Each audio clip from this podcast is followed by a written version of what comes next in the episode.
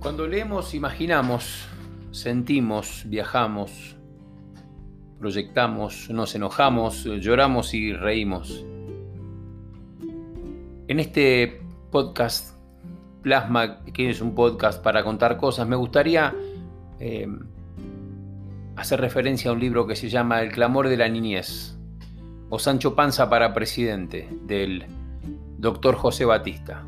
Después búscalo y compralo y léelo. Todo tiene que ver con el género que estamos leyendo, ¿verdad? Leí historias, novelas, cuentos cortos, cuentos largos, biografías. Leo la Biblia a diario y cada uno me produce sensaciones y reacciones completamente diferentes.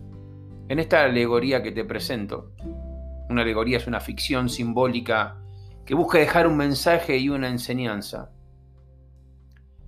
Esta que te presento hoy me desafió a pensar más allá de las letras y de las páginas. Me invitó a, a pensar en qué futuro quiero para mi familia, en qué futuro quiero para mis hijos, para mis alumnos, para los que me rodean. Como dije muchas veces, tengo la ventaja de conocer a su autor y no solo conocerlo, sino tener una relación cercana con José. Y eso me ayuda a entender lo que él escribe, que no es prestado, sino es de sí mismo. Este libro, esta alegoría, este cuento, que se llama El clamor de la niñez, te lleva por todo el continente de nuestra amada América Latina. Vas a ver las realidades de los protagonistas y de su familia, que son una realidad concreta en nuestra amada América. Este cuentito, este, esta alegoría, este librito, te va a desafiar a pensar por vos mismo y no por lo de, que los demás queremos que vos pienses.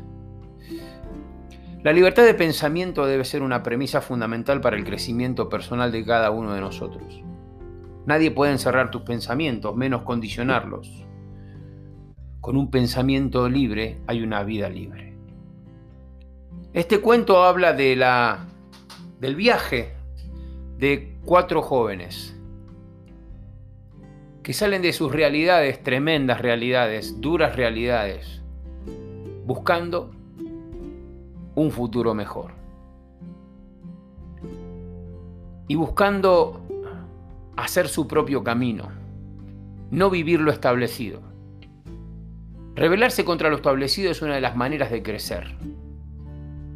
No estamos destinados por nuestro lugar de nacimiento, por nuestra familia, por nuestra raza o nuestra escala social.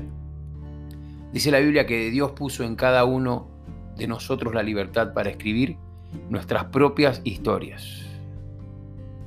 A veces esperamos que los demás modifiquen nuestra realidad.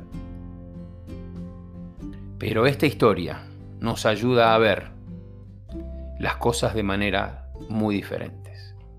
Seamos nosotros los protagonistas y los mentores de nuestra propia historia. Nos vemos en el próximo episodio.